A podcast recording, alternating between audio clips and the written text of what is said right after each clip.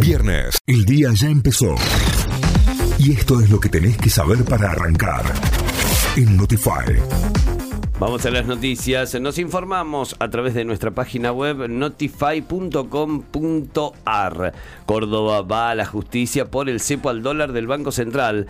El Banco Central de la República Argentina restringió el acceso a dólares oficiales en las provincias para pagar deuda y Córdoba anunció que va a la justicia. La entidad habilitará divisas hasta un 40% de los vencimientos de capital y el resto deberá ser financiado o asumido con fondos propios. El gobierno de Schiaretti pedirá una medida cautelar ante un inminente vencimiento de 145 millones de dólares. Juan Esqueretti dijo, el ministro Massa fracasó rotundamente. El gobernador Juan Esqueretti tuvo fuertes palabras en torno a la inflación reinante en el país. También criticó duramente al ministro de Economía de la Nación, Sergio Massa, en diálogo con la prensa tras habilitar la obra de ampliación del distribuidor en Circunvalación y Avenida O'Higgins.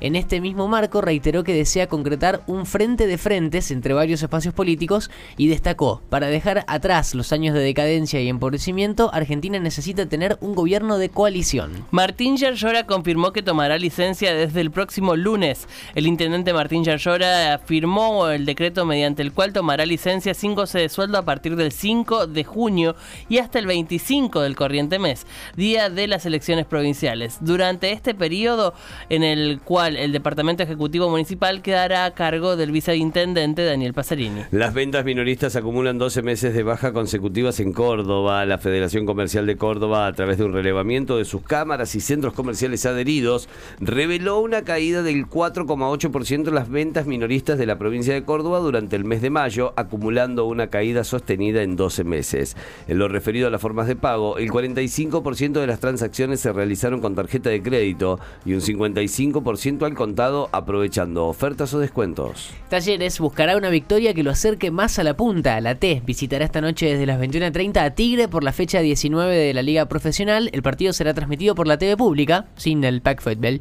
De ganar, Talleres superaría provisoriamente a San Lorenzo, hoy único escolta del líder River. Además, hoy se enfrentan estudiantes ante Barraca Central y Argentino frente a Platense. Ayer, en el arranque de la fecha, Sarmiento y Newell's empataron 0 a 0 y Arsenal le ganó a Boca por 1 a 0. Notify, las distintas miradas de la actualidad para que saques tus propias conclusiones. De 6 a 9, Notify, plataforma de noticias.